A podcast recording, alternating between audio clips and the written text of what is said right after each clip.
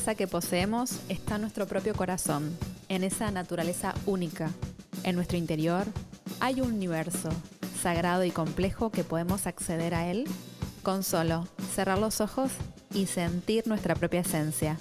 Sin embargo, no siempre es fácil mirarnos, y esto hace que nos desconectemos de nosotros y de nuestra propia sabiduría. En este podcast vamos a estar hablando de las herramientas para que puedas conectar con vos y puedas vivir de forma más auténtica y alineada con tu propio corazón. Mi nombre es Marina Fianucci, soy psicóloga y me dedico a la práctica clínica de pacientes con una visión holística e integral. Acompáñame en esto, que es verdadera esencia. Te doy la bienvenida. Episodio número 64. ¿Qué es la sombra y cómo integrarla? El rencor, la rabia, el miedo, la ira, la envidia, la vulnerabilidad son parte de nuestra llamada sombra. Todos y todas tenemos un lado luminoso y otro oscuro, que lo mejor que podemos hacer es integrarlo, ya que cuanto más reprimimos nuestra sombra, más nos disociamos. En este episodio te voy a contar de qué se trata todo esto y cómo poder integrarlo y convertirte en un ser cada día más poderoso. Si te interesa la temática, quédate escuchando, que el episodio comienza así.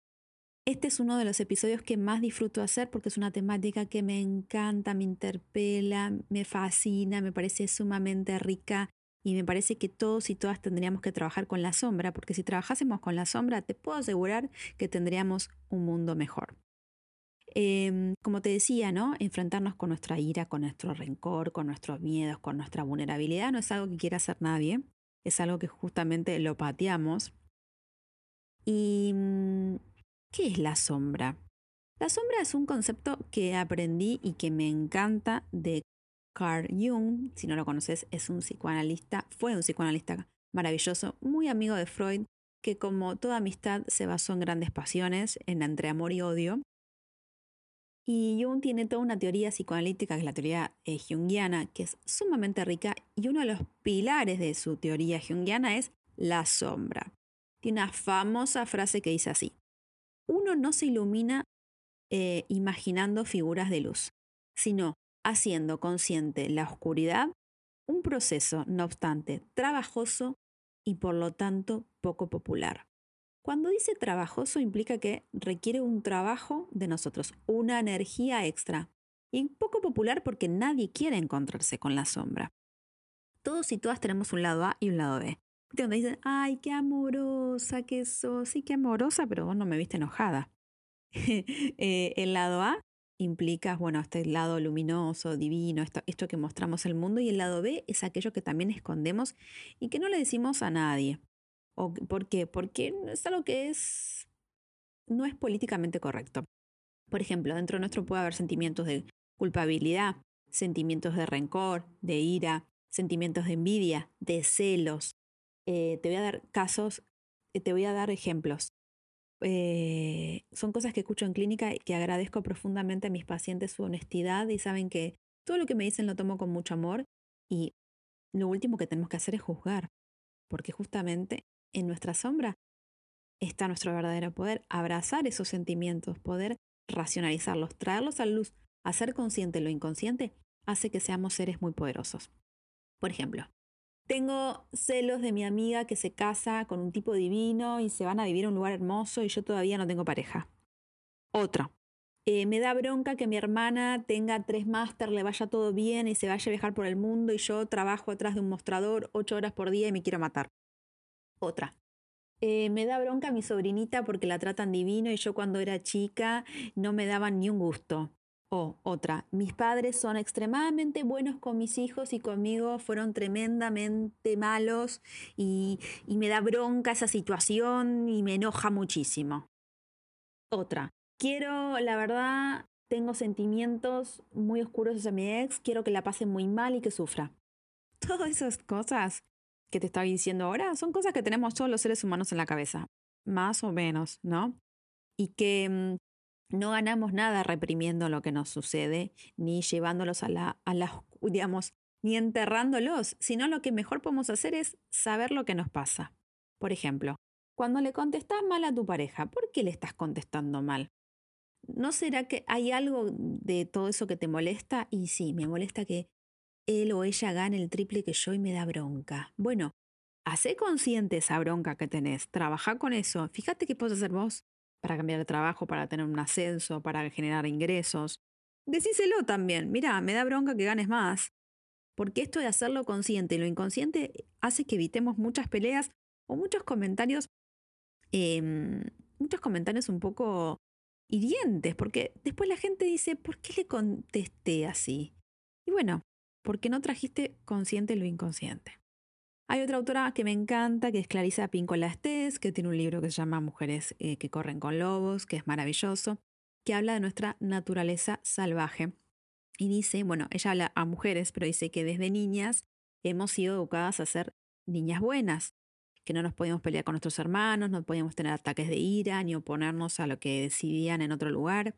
Y a medida que fuimos creciendo, hemos profundizado esta socialización, que en realidad ella dice que es una disociación, porque justamente nos disociamos de nuestra verdadera personalidad, de nuestra verdadera esencia, a tal punto que no sabemos qué es lo que realmente deseamos ser y hacer y actuamos solamente para cumplir las expectativas de los demás. Cuando no me dejan enojarme, cuando no me dejan ensuciarme, cuando no me dejan trepar a los árboles y termino bailando ballet con un tutú no sé si realmente quiero bailar ballet. Y después la gente estudia ballet y dice, no estoy feliz con lo que estudié. Y no estás feliz con lo que estudié porque vos querías hacer CrossFit. Bueno, no, quizás cuando la chica no existía el CrossFit, pero digo, te subías a los árboles, hacías flexiones, ibas de aquí para allá. Bueno, quizás tu naturaleza era otra cosa. Viste que, gracias a Dios, en este siglo XXI estamos desnaturalizando muchos conceptos, estamos trabajando el concepto de las niñeces, estamos trabajando el concepto de em, dejar de eh, bajar línea todo el, todo el tiempo, dejar que las personas se expresen tal como quieren. Y eso me parece maravilloso, me parece muy rico porque hace que justamente estemos cada día más conectados con nosotros mismos. Si te bajaste mi guía gratuita, que la puedes encontrar en www.verdaderaesencia.com.ar, cuatro pasos para conectarte con tu esencia, está muy buena. Ahí vas a ver que te hago una serie de preguntas que lejos que son para apabullarte, sino es que para ayudarte a conectarte con vos, acerca de qué es lo que verdaderamente querés. Porque muchas veces actuamos en función de lo que está socialmente permitido. Por ejemplo, como siempre hablamos, las presiones sociales, sobre todo a las mujeres, cuando vas a tener pareja, eh, cuando te vas a casar, cuando, cuando vas a tener hijos.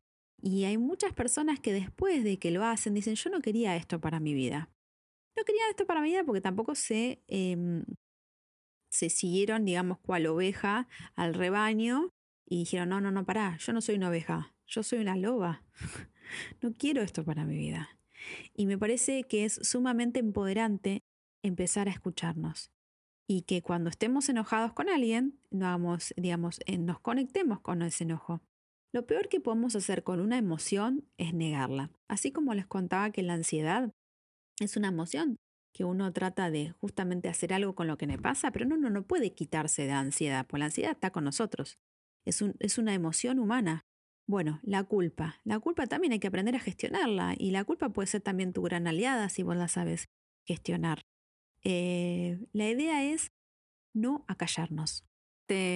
A colación, eh, algo que vi en la serie mm, de Morgan Freeman, que me encantó, que me parece que viene a iluminar estos procesos de sombra.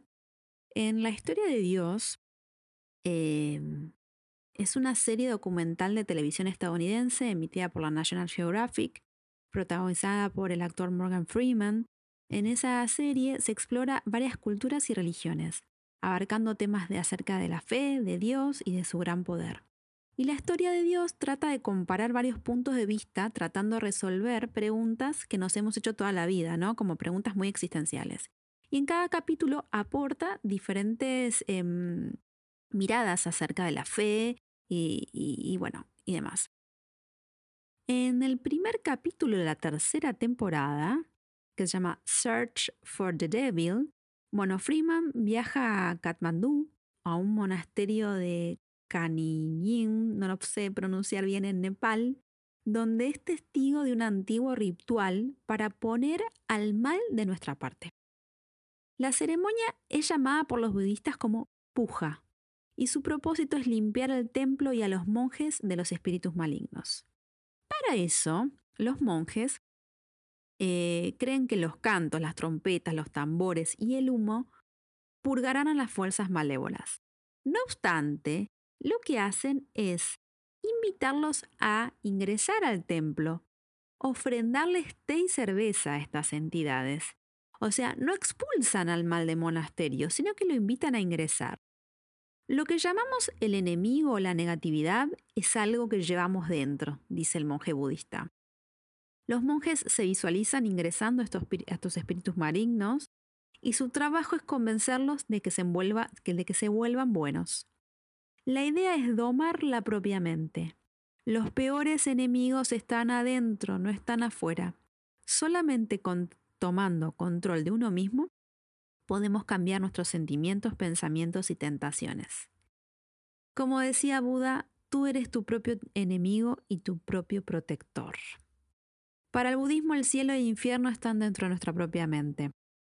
Y como decíamos para Jung, que es la sombra es todo aquello que nos gustaría dejarlo debajo del tapete y que vemos que cuando barremos nuestros espacios en vez de tirar la basura la escondemos, bueno, esa sería nuestra sombra. Entonces, acá budismo y psicoanálisis junguiano se enlazan justamente para poder trabajar este aspecto, ¿no?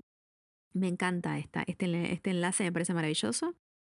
Y creo que los, los, los psicos siempre eh, puntualizamos la siguiente paradoja. Solamente cuando nos aceptamos completamente, cuando podemos cambiar, ahí es cuando podemos cambiar. Para ello hay que conocernos y hay que iluminar nuestras partes oscuras, visualizándolas, reconociéndolas y abrazándolas. O sea, solamente cuando aceptas lo que te somete, como dice Jung, podés cambiar. Ahora bien, todo muy lindo, Marina, lo del monje budista, maravilloso. ¿Cómo lo hacemos en nuestra vida cotidiana? Observándonos, siendo testigos de nosotros mismos, de nosotras mismas. Por ejemplo, cuando estamos en una discusión y la ira nos domina, cuando el miedo nos paraliza, cuando herimos a alguien con nuestras palabras, cuando sentimos que alguien nos saca de quicio.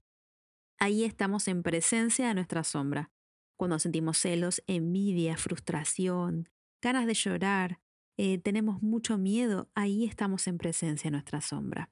Y una vez que la visualizamos y la reconocemos, debemos tratarla, buscar alternativas para su expresión. Lo mejor es trabajarla en psicoterapia, y hacer ejercicio de respiración consciente, alguna terapia que te conecte con vos. Yo estoy de la mano de lo holístico, ustedes me conocen. Yoga, meditación, reiki, actividades recreativas, realizar algún deporte, salir al aire libre, conectarte con la naturaleza. Todo lo que vos sientas que necesita tu corazón. Y bueno, claramente si estás en un proceso psicoterapéutico, charlarlo en psicoterapia con tu terapeuta. Y hay algo que es fundamental que es la compasión hacia nosotros mismos. Es un punto clave para comenzar.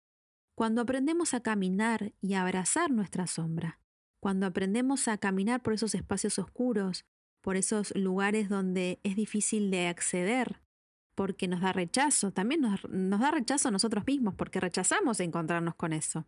Cuando caminamos en las sombras, podemos encontrar las estrellas más claras y abrazarla. No es un trabajo sencillo, pero no hagas, digamos, no te desconectes de vos. Volve siempre a vos.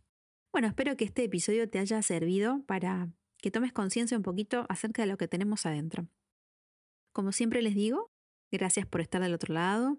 Si te gustó este episodio, no dejes de eh, darme tu calificación de 5 estrellas para que Spotify eh, visualice más, viralice más mi mensaje me puedes seguir en mis canales digitales, Verdadera Esencia Psicología es mi Instagram y mi página web es www.verdaderaesencia.com.ar.